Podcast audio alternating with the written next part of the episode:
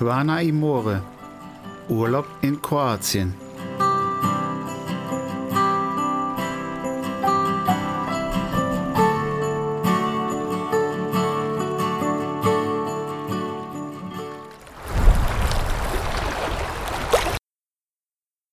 Hallo und herzlich willkommen nach einer kleinen Schaffenspause nun im neuen Jahr zu einer neuen Folge von Quana Imore Urlaub in Kroatien.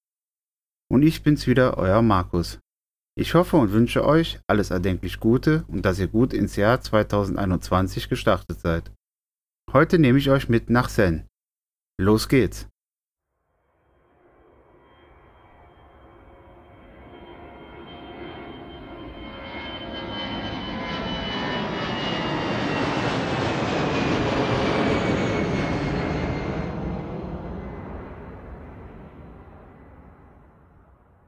Sen ist ein kleiner Ort am Ende des Vinodol-Kanals, 64 Kilometer von Rijeka entfernt.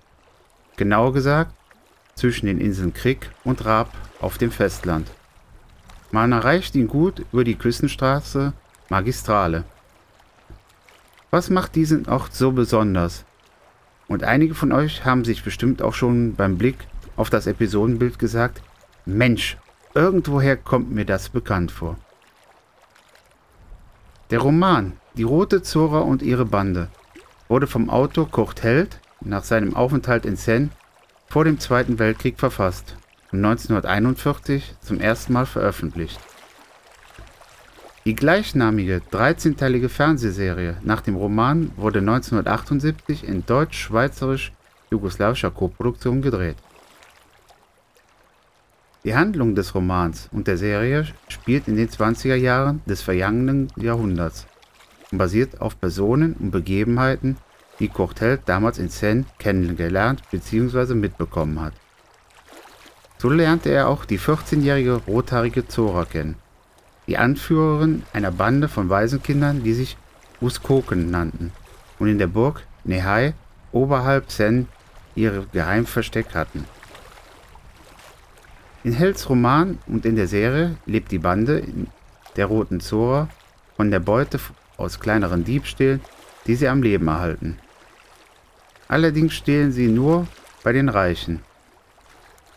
Als die Mutter des zwölfjährigen Branko stirbt und beerdigt wird, schickt ihn Nachbarn zu seiner Großmutter, der Hexe Katta, aus Dorf. Sie hat aber kein Mitleid und jagt ihn schon am nächsten Tag wieder fort. Er soll sich selbst durchs Leben schlagen. Branko gerät bald in Unannehmlichkeiten und endet gar im Gefängnis, von wo er mit Zoras Hilfe fliehen kann. Danach schließt er sich ihrer Bande an, zu welcher auch Nikola, Juro und Pavel gehören. Parallel zur Geschichte über das Schicksal von Zora und Branko verläuft die Geschichte über den Konflikt zwischen den reichen Bauern Karaman und dem korrupten Bürgermeister auf der einen und dem armen Fischer Gorian auf der anderen Seite. Gorian ist auch der einzige Beschützer der Waisenkinder. Der Tourismusverband von Zen hat eine Broschüre und den Themenweg der rothaarigen Zora für all diejenigen ins Leben gerufen, die Zora kennen und mögen, aber auch für alle, die sie erst noch kennenlernen werden. Die Zeichentrick Zora ist modern ausgeführt und begleitet uns zu den wichtigsten Drehorten der Serie, innerhalb und außerhalb der Stadt Zen. Auf jeder Seite sind die aktuellen Fotos der Stadt und die dazugehörigen Originalszenen aus der Serie zu sehen. In der Serie spielten professionelle Schauspieler, aber auch viele Amateure aus Zen, wie zum Beispiel Branko und Nicola. Außerdem nahmen viele Senja als Statisten teil, sodass man bei einem Spaziergang durch den Ort noch den ein oder anderen Mitwirkenden antreffen kann. Mit Hilfe der Broschüre kann man einige Drehorte ausfindig machen. Mit Hilfe von Zora zusammen startet man eine Erkundungsreise durch die Stadt unterhalb der Festung Nehai. Auf Messingtafeln entlang des Themenweges wird auf den jeweiligen Drehort mit Nummerierung hingewiesen. Selbst ich fühlte mich in meine Kindheit zurückversetzt beim Gang entlang des Themenweges und erlebte die Serie noch einmal neu. Den jüngeren Zuhörern, die nur den Kinofilm kennen, muss ich leider enttäuschen. Dieser entstand leider nicht mehr an den Originalschauplätzen. Aber nun noch einmal zurück zur Festung Nehai. Die Festung Nehai wurde wirklich durch einen Volksstamm, den Uskoken, erbaut und diente der Befestigung der Stadt im Kampf gegen die Türken. Heute befindet sich dort ein Museum. Die Festung befindet sich auf einem Hügel oberhalb der Stadt.